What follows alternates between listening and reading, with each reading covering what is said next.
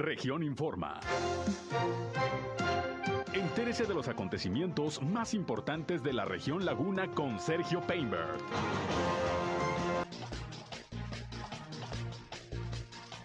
Esta mañana en Gómez Palacio, Marina Vitela se presenta ya como aspirante a la gubernatura de Durango por Morena. No está cancelado el proyecto de la empresa Kemurs, asegura el secretario de Desarrollo Económico de Durango. Van siendo muy buenas las ventas en los últimos días en el sector comercio, aquí sobre todo en Torreón, asegura el presidente de la Cámara de Comercio. Jesús Sotomayor Garza anuncia la publicación de un nuevo libro de su autoría, el es cronista de la ciudad de Torreón. Se suspende hoy la vacunación eh, de adultos eh, mayores por los días de Nochebuena y Navidad. Se reanuda el próximo lunes. Esto es algo de lo más importante, de lo más relevante que tenemos de información, de noticias aquí en esta segunda emisión de Región Informa. Gracias como siempre por acompañarnos, por estar con nosotros en este espacio le tengo la mejor información, lo más relevante de lo que ha acontecido hasta este momento aquí en la comarca lagunera, en Coahuila y en Durango. Yo soy Sergio Peinbert, usted ya me conoce, son en punto las 13 horas, una de la tarde con cuatro minutos. Ya estamos aquí en el 103.5 de frecuencia modulada Región Radio, una estación más del Grupo Región, la Radio Grande de Coahuila, listos para informarles. Vamos a las noticias. El clima.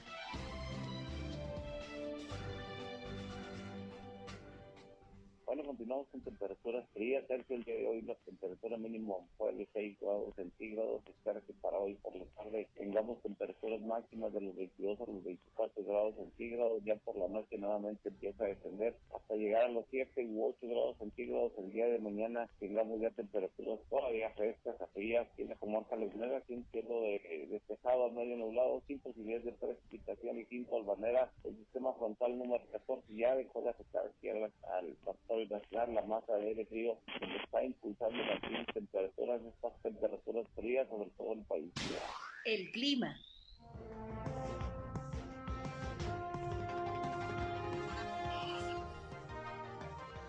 Bien, eh, como siempre, gracias a José Abad Calderón por el reporte climatológico.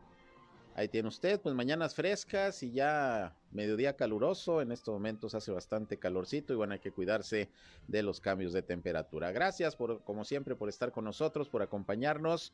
Tenemos información importante. Ya saben, además en este espacio queremos invitarles a que se comuniquen, a que entren en contacto con nosotros, sobre todo si tienen algún reporte, hay algún problema en su comunidad, en su calle, en su colonia, en su ejido en cualquier punto de la comarca lagunera, comuníquense. Queremos ser en este espacio un enlace también entre ustedes y las autoridades para que los problemas de su comunidad se puedan resolver. Así que estamos aquí listos para atenderles a través de nuestra línea telefónica 871-713-8867, 871-713-8867. Nos pueden llamar o nos pueden mandar mensajes de WhatsApp. Al igual estamos en redes sociales y medios digitales. Nos encuentran ahí en Facebook y en Instagram en región 103.5 Laguna. Ahí estamos siempre con contenidos que esperamos resulten de todo su interés. Y estamos transmitiendo ya en estos momentos por Facebook Live nuestro espacio noticioso. Un saludo a quienes ya nos siguen a través de esta red social. Yo estoy en Sergio Peinber Noticias, en Facebook, en Twitter, en YouTube, en Instagram y en sergiopeinber.com, mi portal web de información que les invito a visitar. Ahí, como siempre, ya saben, estamos listos para informarles y están nuestros enlaces para que nos escuchen en nuestras transmisiones de radio. Y sin más, vámonos, vámonos a la información.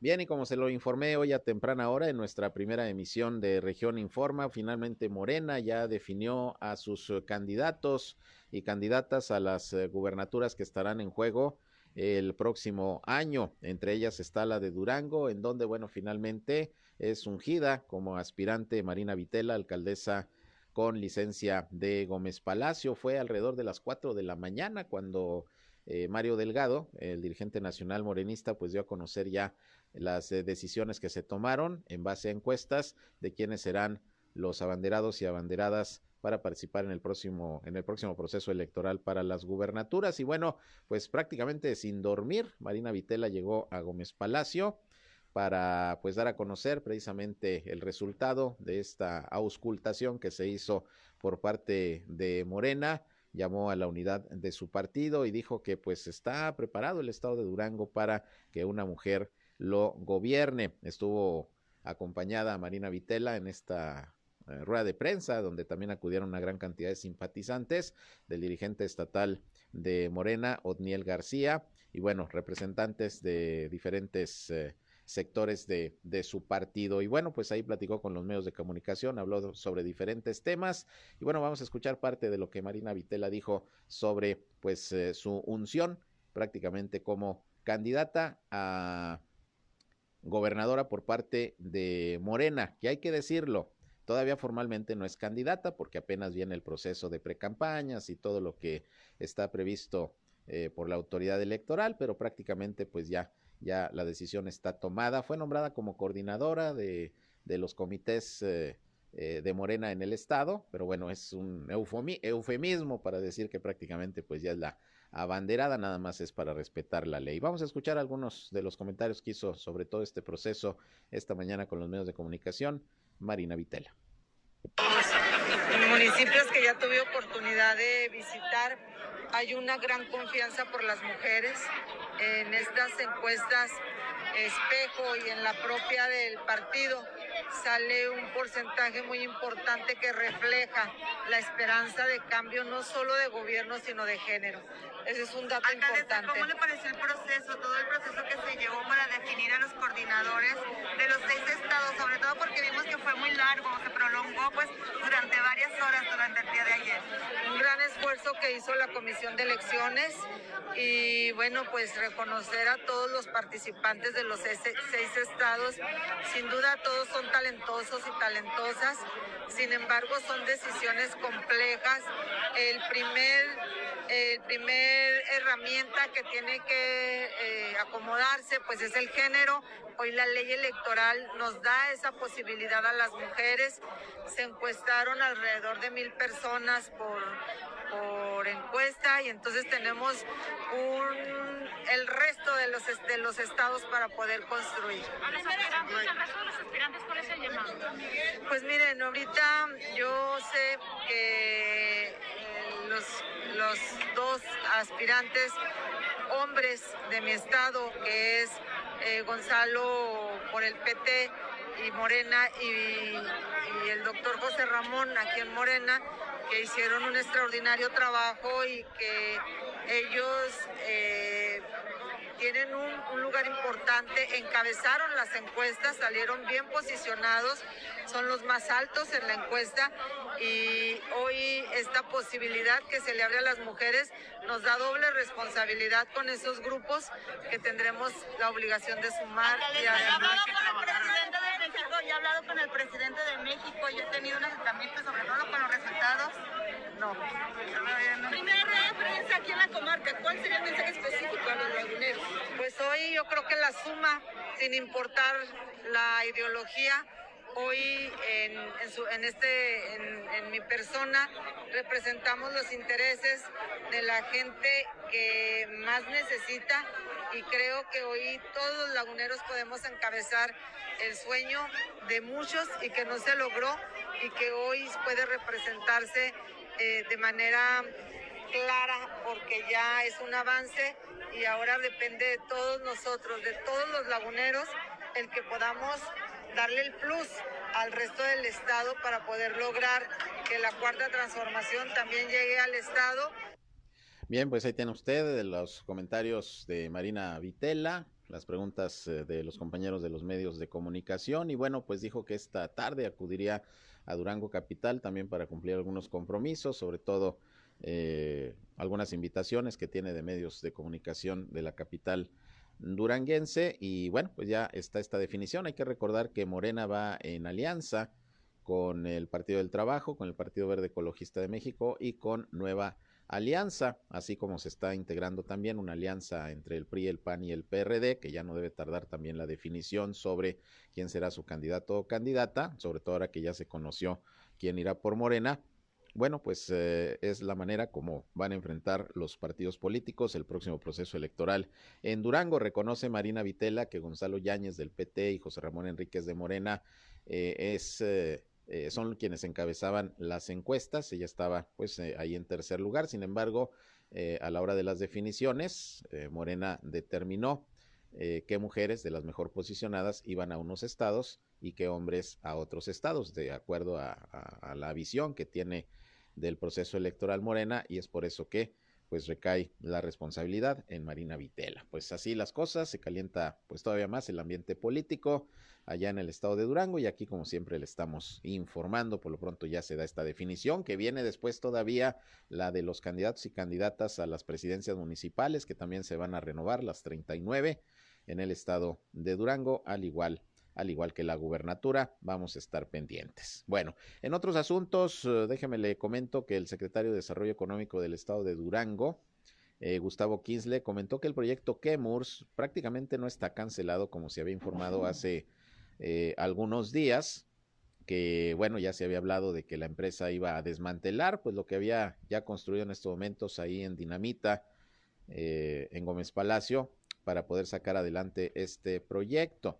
De hecho, dice Gustavo Kinsley que la reubicación de los equipos va a obedecer a pedidos urgentes por entregar, pero indicó que la empresa se quedó con el predio y con las instalaciones que no están dejando en este momento. Los directivos de Draslovka no han cancelado el proyecto de Kemur, según lo que dice Gustavo Kinsley, que es la otra empresa que se había dicho se iba a instalar también en Gómez Palacio. El funcionario señaló que Kemurs tiene tres divisiones, una de las cuales corresponde a los productos que elaboran con cianuro y que se vendió a la empresa Draslovka, checoslovaca, eh, que tiene mucha experiencia en Europa y Asia en relación a estos eh, productos, e indicó que la nueva compra implicó que el gobierno del estado de Durango se sentará a dialogar con los directivos de esta empresa, quienes les informaron que el proyecto no está cancelado, aunque la semana pasada, incluso aquí nos lo dijo el propio subsecretario de, de gobierno para la laguna, Osvaldo Santibáñez, nos había dicho que tanto el proyecto de Kemurs como de esta empresa checoslovaca, pues prácticamente ya, ya, ya se había cancelado, que ya no se iba a instalar ninguna de las dos. Hace la aclaración el secretario de Desarrollo Económico que todavía, todavía no hay una cancelación propia del proyecto. Bueno, pues vamos a esperar. Por lo pronto, eso es lo que está teniendo como visión el eh, secretario de Desarrollo Económico del Gobierno del Estado de Durango. Y bueno, pues en cuestiones eh, también económicas, déjeme decirle que Mariano Serna, quien es el presidente de la Cámara de Comercio de Torreón, pues dijo que en lo que va del mes de diciembre, la primera quincena, las primeras dos semanas han sido bastante buenas, ya casi tres semanas, han sido bastante buenas para, para el sector comercial.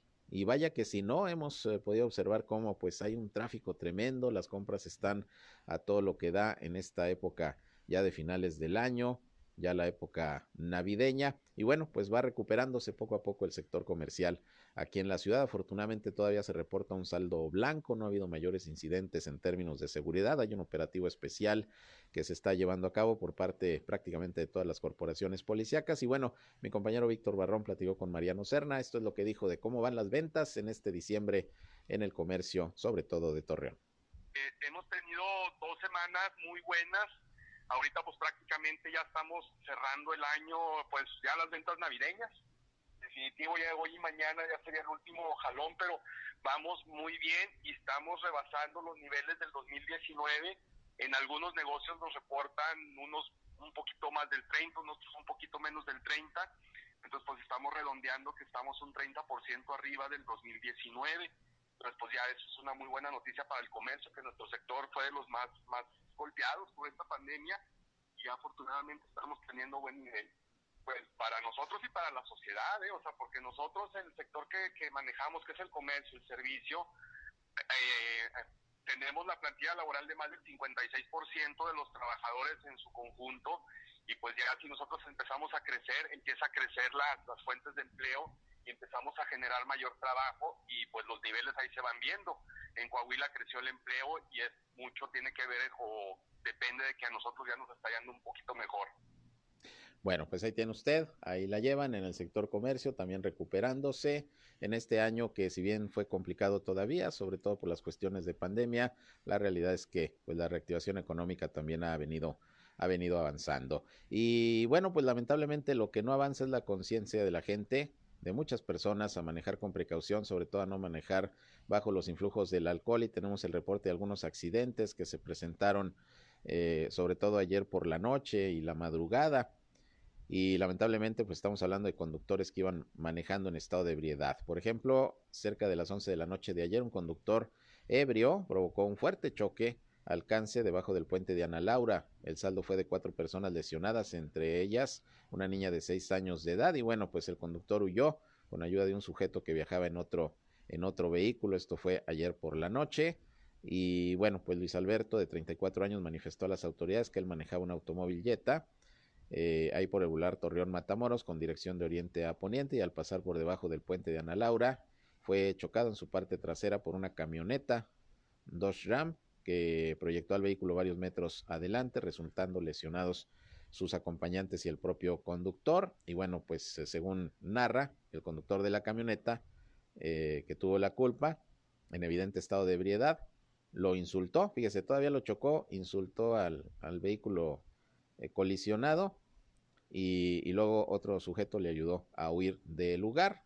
Ya se tienen los datos, obviamente, de, la camioneta, las placas, seguramente las autoridades, pues buscarán al responsable para que se deslinden responsabilidades, pero dice el afectado que iba en estado de ebriedad esta persona. Y luego también resulta que un conductor, también en estado de ebriedad, eh, a bordo de una camioneta suburban, chocó con otro vehículo en Ciudad Nazas en Torreón. Esto fue ya esta madrugada de jueves también se dio a la fuga, aunque fue alcanzado por elementos de la Dirección de Seguridad Pública Municipal por la carretera a Mieleras y ya se puso a disposición del Ministerio Público. Según el área de peritos, el accidente se reportó casi a las 3 de la mañana de hoy y ocurrió en Avenida Juárez y calle Castaños en la colonia Ciudad Nazas. También un sujeto en estado de ebriedad provocó este choque. Intentó huir, pero lo detuvieron los elementos los elementos de seguridad. Así que bueno, pues difícil el mes de diciembre. Si todo el año es difícil con los conductores ebrios, imagínese diciembre con tantas fiestas, reuniones, pachangas, posadas.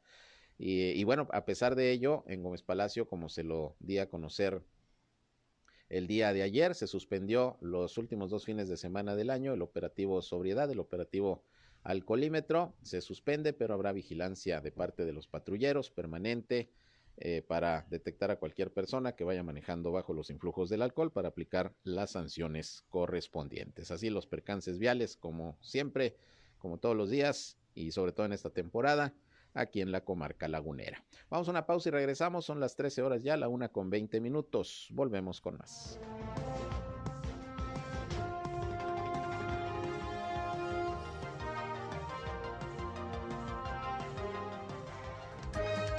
Región Informa.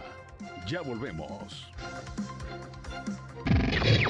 Al aire, región 103.5. Continuamos en región Informa. Bien, continuamos con más información y bueno, pues como les decía, lamentablemente esta temporada complicada con el tema de los accidentes, mucho trabajo para las autoridades para los cuerpos de emergencia y no se diga para la Cruz Roja. Y para platicar un poquito sobre este tema, tengo la línea telefónica y le agradezco como siempre que nos conteste a Jorge Luis Juárez, quien es comandante del Cuerpo de Socorristas de la Cruz Roja aquí precisamente en la ciudad de Torreón. ¿Cómo estás, comandante? Gusto en saludarte. Buenas tardes. ¿Qué tal? Buenas tardes, un gusto como siempre. De aquí estamos a la orden. Pues estaba dando ahorita reportes de accidentes viales, varios de ellos provocados por la ingestión de alcohol. ¿Cómo van en el mes de diciembre con los accidentes, eh, comandante? ¿Cómo está trabajando la Cruz Roja? Sí, bueno, es un, es un mes bien importante para nosotros. Este, yo creo que a diferencia de otros meses, pues es el que más le ponemos atención. Sabemos que la es un mes de fiesta totalmente, desde lo que son las posadas y, y lo que sigue de las de las posadas, las fiestas de fin de año y Navidad. Pues un mes bien bien este complicado para para nosotros y, y lo que estamos viendo es, la, es el aumento en la gravedad de las lesiones que generan los accidentes los accidentes viales. Es por eso que, específicamente en este mes nosotros tenemos nuestro operativo de diciembre. Sin embargo, pues ponemos un poquito más de atención en lo que es el operativo de, Navidad y lo que es el operativo de, año de año nuevo. Eh, claro, ¿qué promedio llevan más o menos en este mes de accidentes diarios atendidos? Mira, por, por lo que es el, el, fin de semana tenemos un promedio de entre 15 y 18 accidentes viales por, por fin de semana. Eh, de diario, pues sí son diferentes tipos de accidentes. En cuestión de, del accidente vial, eh, ya hemos tenido accidentes importantes ahí en lo que inició el mes de, atropellados que estuvieron con consecuencias eh, complicadas. eh, gente que fue en accidente vial también muy muy fuerte, el día de ayer y el día de, hoy en la mañana tuvimos una volcadura, el, día de, anoche también un accidente aquí en Santillo 400 y, y Boulevard Revolución, que afortunadamente las lesiones eh, a, diferencia del, impacto, pues son fueron muy muy leves, un, un accidente muy muy fuerte viendo lo que es la, imagen del, de los coches como quedaron, sin embargo las lesiones fueron fueron leves. Eh, no no siempre es el caso de los de la gente que, que tiene esa buena esa buena fortuna. Hemos tenido lamentablemente, como te comento, gente que, que ha fallecido en accidente vial en este en este mes y en todos los meses. Por ahí cerramos en el mes de de que fue de, noviembre, llegan ahí un promedio de 28 gente que habían fallecido en accidentes viales durante todo el, año y otro tanto que en la verdad no sabemos exactamente si falleció o no, pero que se entregó en el hospital en consideraciones importantes de hablando de lo que son lesiones, lesiones corporales. Eh, claro, de hecho, las propias autoridades, me refiero a tránsito, tribunales eh, administrativos, pues confirman esto de que los accidentes pues cada vez son más fuertes porque se ha incrementado de manera importante el número de heridos y el número de fallecidos este año. Sí, totalmente. Y digo, no ha habido un aumento considerable en los accidentes viales que tenemos por día ni por fin de semana. No ha habido realmente un, un aumento importante. Tal vez el aumento ya, venga a partir de este fin de semana, que ya, ya es la última semana de, del, del año, pero lamentablemente los accidentes que hemos tenido, pues sí, sí son muy fuertes, son, son accidentes importantes de los cuales pues nos, nos preocupa más, más este, esa, esa situación, eh, más que lo que es el, el aumento, porque pues la, sin aumentar han estado complicados los accidentes, los accidentes este, viales. Además de la atención de los accidentes viales, a los heridos, en fin, eh, ¿qué otro tipo de atenciones eh, se incrementan en esta temporada por parte de la Cruz Roja, comandante? Fíjate que un punto importante nos, nos, nos, este, atañe eh, y nos eh, tiene pendientes y ojalá no se no se dé es el, los lesionados por uso de pirotecnia es un, un tema bien bien bien importante bien este bien, bien complicado porque lamentablemente nosotros como padres no les ponemos el ejemplo a los a los hijos de que no se debe de hacer que el manipular un artefacto de ese tipo pues lamentablemente en ocasiones ya ha, ha dejado lesiones importantes ahí en, en, en, lo que es la mano en lo que es en la en la cara. Por ya, ya hubo un accidentado a inicios de mes acá en, Matamoros. Nosotros el año pasado por ser eh, año covid pues no no hubo nada nada nada de ese tipo pero el año antepasado todavía estábamos de manera normal. Eh, tuvimos por ahí alrededor de cinco personas lesionadas por ese tipo de artefactos, entre ellos ahí sí aparecen los que son los pequeñitos, quienes son los más vulnerables, ¿no? quienes todavía no, no alcanzan a, manipular, todavía los movimientos son más cortos, a, diferencia de un adulto, ¿no? que son ya más, más afianzados, y lamentablemente la mala manipulación de ese tipo de artefactos pues lleva a que se den lesiones, lesiones importantes que, en vez de ser una fiesta, pues la, vamos a pasar en un hospital, en un área de urgencias, con eh, pues atendiéndolos por un, servicio médico que lamentablemente pudimos haber evitado.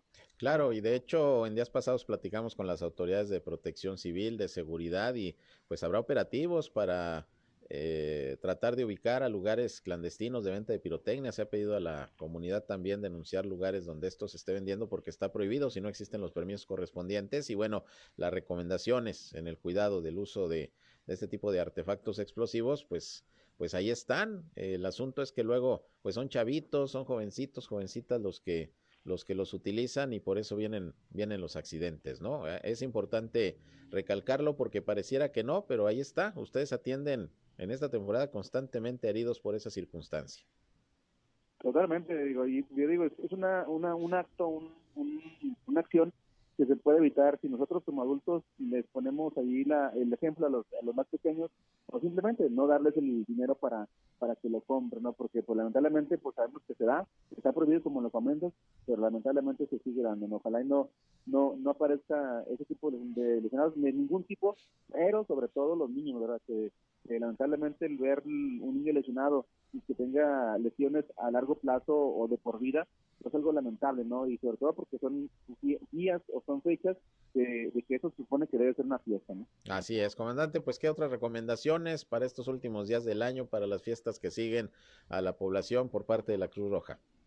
Posiblemente, eh, sabemos que es una palabra muy repetitiva, que siempre la digo, pero yo creo que aquí podemos sacar mucho provecho de lo que es la, parte la parte de la prevención, ¿no? enseñarnos a, a, prevenir, eh, si vamos a salir de, de, casa a otro lado, que conduzcan, ¿no? y no hacerlo bajo los influjos del alcohol o algún tipo de droga, respetar las, la, la, los señalamientos de tránsito, lo que es un reglamento de vialidad, en cuestión de la velocidad, en cuestión de las distancias, eh, hacerlo con mucha anticipación, no salir siempre a la hora que es cuando vamos muy, muy, muy rápido, usar cinturón de seguridad, eh, usar taxi, si no se requiere usar el coche y vamos en familia, use un taxi.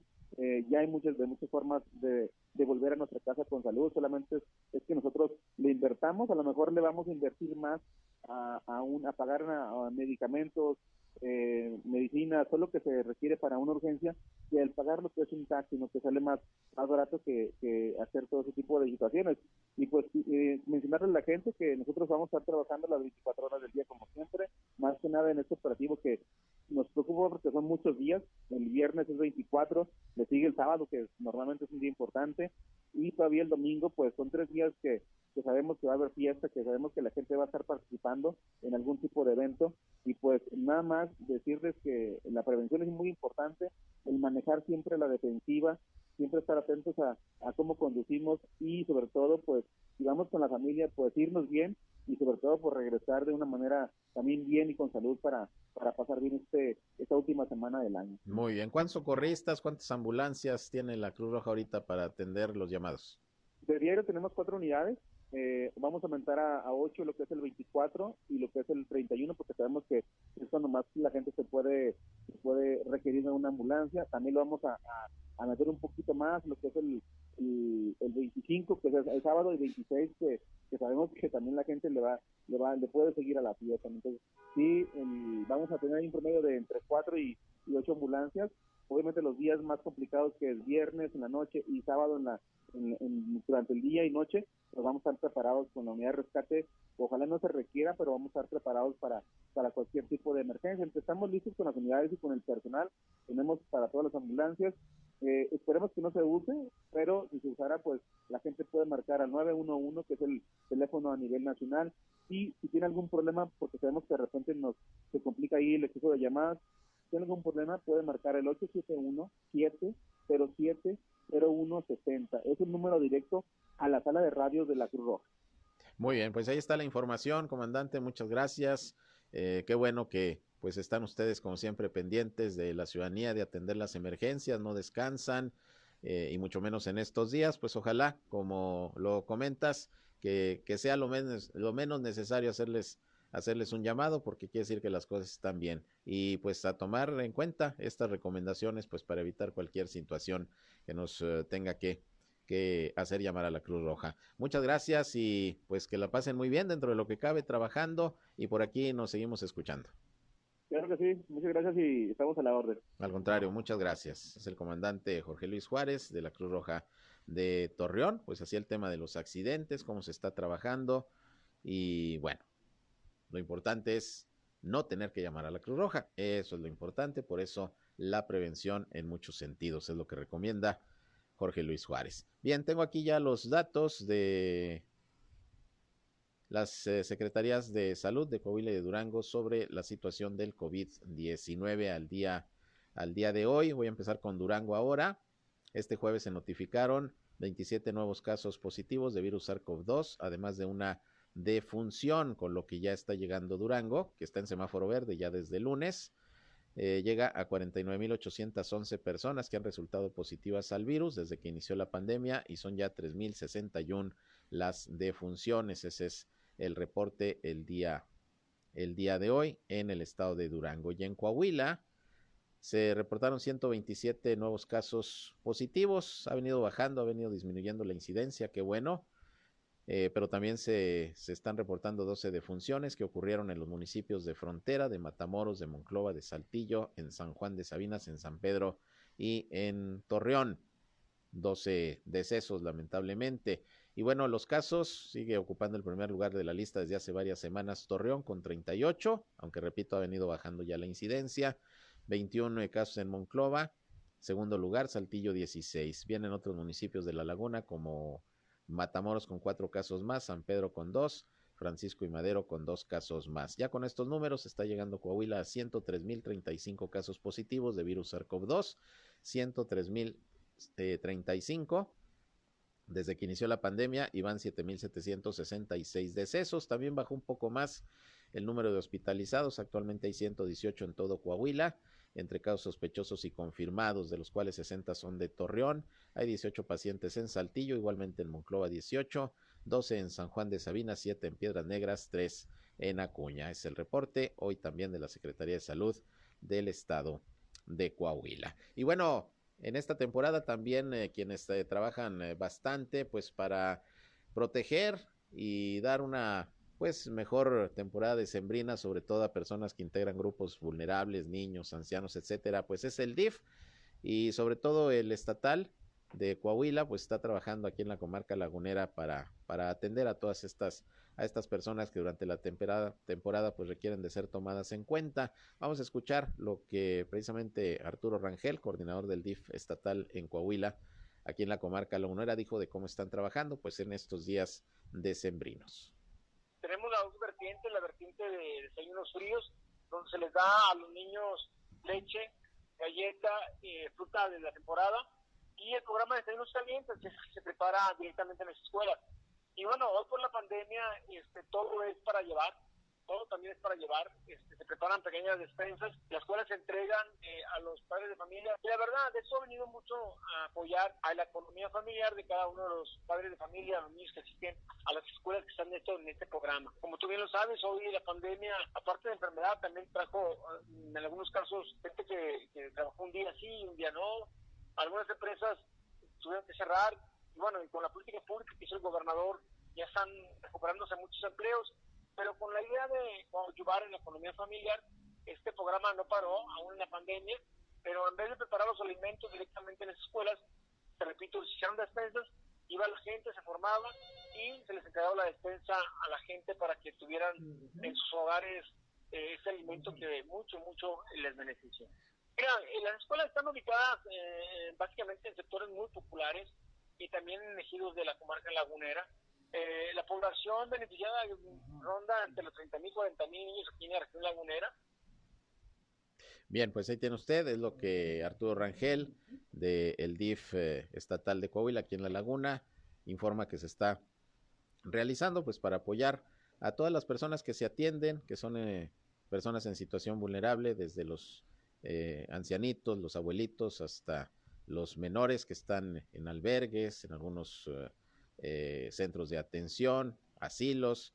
Y bueno, le recuerdo que si usted quiere colaborar con todos estos lugares, tanto que atiende el DIF Coahuila como el DIF municipal, eh, hay que comunicarse, porque en esta temporada sabemos que también mucha gente pues quiere ayudar, quiere darles un ratito de, de, alegría a los niños, llevándoles algo de juguetes, de ropa, igual a los ancianitos, algo de cenar. Comuníquense a los DIF estatal y, y municipales y bueno, pues ahí les van a atender durante todavía esta temporada, lo que resta del año. Vamos a otro corte y regresamos, 13 horas ya, la una con 40, volvemos con más.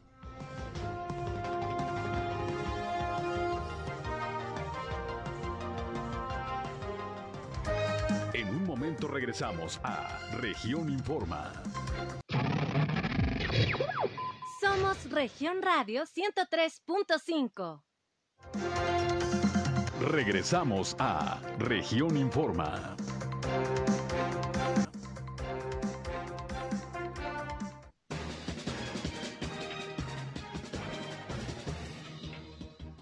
Bien, continuamos con más información y fíjese que el día de hoy, por ahí de las 11 de la mañana, trabajadores de las recaudaciones de rentas de Gómez Palacio cerraron las oficinas como medida de presión ante la falta del pago del aguinaldo. Se trata de trabajadores de confianza luego de que los sindicalizados pues ya recibieron su pago en tiempo y forma y gozan del periodo vacacional, sin embargo no es así con los trabajadores de confianza. Fue al filo de las 11 de la mañana, le decía que las oficinas de recaudación en Gómez Palacio, las dos que operan, una en el edificio de, gobierno y otra en el Boulevard Miguel Alemán, bueno, pues los trabajadores ahí manifestaron su inconformidad y solamente estuvieron atendiendo a aquellos contribuyentes que llegaron antes de la toma de las oficinas eh, algunos incluso se, se quedaron encerrados por esta medida de los trabajadores y bueno, pues estamos en espera a ver qué respuesta hay de parte de las autoridades sobre pues, lo que está aconteciendo en las recaudaciones de renta de Gómez Palacio. Voy a checar a ver en Lerdo qué pasó. No tenemos reporte de algún problema similar, pero el tema es que dicen no les han pagado el aguinaldo los trabajadores de confianza, como a los sindicalizados que aparte ya están de vacaciones. Bueno, se le ha complicado el cierre de año sin duda al gobierno del estado de Durango en cuestión económica. Ya ve que hace algunos días también por ahí hicieron paro los trabajadores de varias unidades de salud en la comarca lagunera porque no les habían eh, entregado eh, un, un, incentivo que año con año se les, se les da, medida de año nuevo, creo es como le llaman, y bueno, pues ahora fue en las recaudaciones de rentas, vamos a ver qué respuesta les dan a todos estos empleados. Bien, en otras cosas, eh, fíjese que el cronista de la ciudad de Torreón, el licenciado Jesús Sotomayor, el día de hoy dio a conocer que, bueno, ya preparó otro libro, es un prolífico escritor, Jesús Sotomayor, quien tiene en su haber varias eh, publicaciones sobre diferentes temas legales. Hay que recordar que él es abogado, fue muchos años magistrado del Tribunal Superior de Justicia y también historiador. Por eso es el cronista de la ciudad y bueno, pues ya ya ya dio vida a un nuevo libro, a una nueva publicación que nos platica, bueno, de qué se trata precisamente en esta entrevista que le llevamos a ustedes. Eh, la realizó mi compañero Víctor Barrón y bueno, esto comentó Jesús Sotomayor, cronista de la ciudad, sobre este, este nuevo libro. Es un libro que eh, trata de todo lo correspondiente a nuestra gran ciudad de Torreón y precisamente respecto a el origen de la laguna, un, detalle que eh, pues eh, hay veces, porque lo he dicho y lo, lo he comentado, pocos o muchos ignoramos que esta región fue un mar, el mar de Tetis. Entonces hablamos cómo se le conoció a la laguna, primero como un mar, y luego la región de los pastores, porque era puro pasto aquí. Y luego la región de las lagunas, por las lagunas que había. Y luego ya comarca lagunera, región lagunera. Pero hablamos de cómo Torreón surge, nace como rancho en 1850, que fue congregación, que fue eh, eh, eh, colonia, que fue estación, que fue villa, que fue ciudad, para luego pasarnos a los primeros comercios, las primeras industrias, los primeros uh, templos religiosos, las primeras escuelas. Bien, pues ahí está este libro del cronista de la ciudad, del licenciado Jesús Otomayor Garza, ya que tengamos más información y posibilidades de platicar con él más ampliamente, lo haremos, pero bueno, eh, de la historia de Torreón es la es de lo que habla su nueva publicación. Vamos a, estar pendientes y, a leerla, claro que sí, porque eh, tiene un estilo muy particular el licenciado Sotomayor, sobre todo al narrar la historia de, de nuestra región, de la comarca lagunera en particular, muy amena. Y bueno, pues ahí está ahí está este nuevo, este nuevo libro. Por otra parte, el gobernador de Coahuila, Miguel Ángel Riquelme Solís, asistió a la reunión de seguridad y a la presentación de Jason D. Owens como nuevo jefe de la patrulla fronteriza del sector de, del río Texas. Esta es la dependencia responsable de detectar y prevenir el contrabando y la entrada ilegal de extranjeros indocumentados a Estados Unidos. Ahí el mandatario coahuilense destacó la colaboración que ha habido con el gobierno de Texas y los Estados Unidos para atender la migración, con acciones que garanticen el respeto a los derechos de las personas. En esta reunión binacional se abordaron, entre otros temas, el esfuerzo del Estado en la lucha contra el crimen organizado y la asistencia que se brinda a la Federación para disminuir el flujo migratorio en la frontera. En la exposición de las acciones realizadas en materia de migración por parte de Coahuila durante este año se dio a conocer que la oficina que más rescates de personas realizó fue la de Piedras Negras con 7.888. Estamos hablando de, de personas migrantes. Le sigue Acuña con 3.232, Saltillo con 2.235, Monclova 1.124 y Torreón con 512. Y bueno, las nacionalidades de los migrantes que han sido rescatados y atendidos eh, son tanto de Honduras como de Guatemala, El Salvador, Venezuela y Nicaragua. Y bueno, pues ahí se estuvo abordando todo este tema migratorio en esta reunión celebrada en Del Río, Texas, que es eh, frontera con Acuña, Coahuila.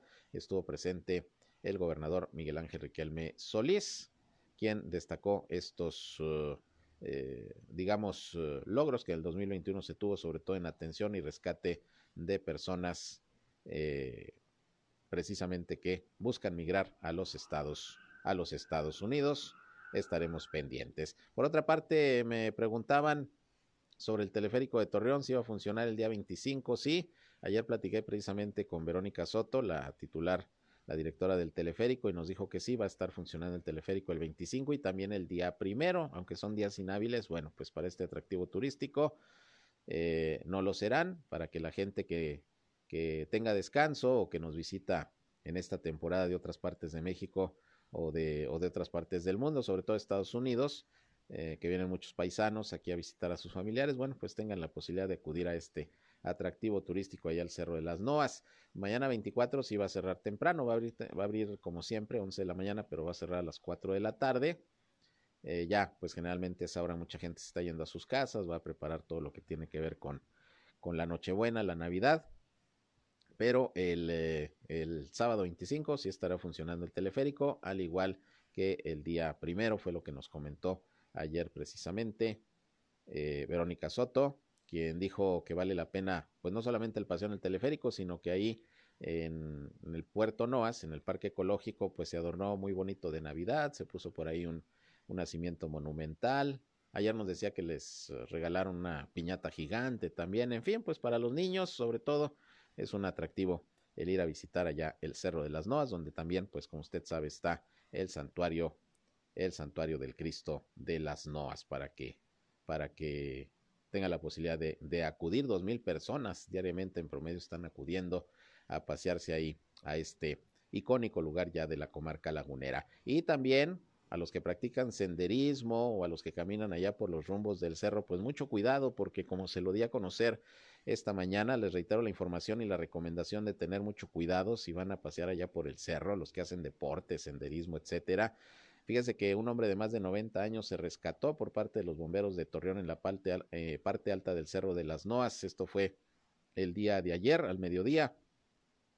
Subió ahí en la colonia José R. Mijares para ver el Cristo y ya no supo cómo bajar. Y bueno, se hizo una llamada al sistema de emergencias 911 para reportar que una persona estaba extraviada. Se trata de Juan Manuel, de 94 años de edad. Eh, sufre demencia senil, según dijeron sus familiares, y seguramente por eso pues perdió el rumbo, la noción y ya no supo cómo regresar. Y bueno, pues acudieron de inmediato elementos del cuerpo de bomberos, de protección civil y lo rescataron. Pero sí hay recomendaciones que ha hecho incluso la Cruz Roja. Hace unos momentos platiqué con el comandante del cuerpo de socorristas han hecho recomendaciones de tener mucho cuidado si van ustedes al cerro a practicar el senderismo. De preferencia vayan de día, no en las tardes que se les vaya a hacer de noche. Eh, pues llevar obviamente ahí algún aparato, un celular para la comunicación, GPS, ir con zapatos cómodos, porque luego también hay, hay lesiones que se presentan y luego ya para bajar es un problema. Ya han rescatado personas lesionadas ahí del Cerro de las Noas. Entonces, pues hay que tener mucho cuidado y bueno, pues ayer rescataron a esta, a esta persona de 94 años de edad que se perdió ahí en el cerro. Iba a ver el Cristo, ya no supo cómo bajar, pero afortunadamente ahí actuaron los bomberos como en muchas otras situaciones. Bien, pues con esto llegamos al final de esta hora de información aquí en Región Informa, nuestra segunda emisión. Gracias por su compañía. Sigan con nosotros aquí en el 103.5 de frecuencia modulada Región Radio, una estación más del Grupo Región, la Radio Grande de Coahuila, porque nosotros les seguimos informando. Ya saben que a las 19 horas estoy nuevamente con ustedes en nuestra tercera emisión, donde ya les tendré el resumen, como siempre, más completo de la radio en la comarca lagunera de Coahuila y de Durango. Por lo pronto se van a quedar con mi compañero Reyham, que nos tiene como siempre su programa con muy buena música para que la sigan pasando muy bien. Si van a comer muy buen provecho, ya a las 19 horas estoy nuevamente con ustedes. Yo soy Sergio Peinbert, usted ya me conoce. Pásenla bien. Muy buenas tardes.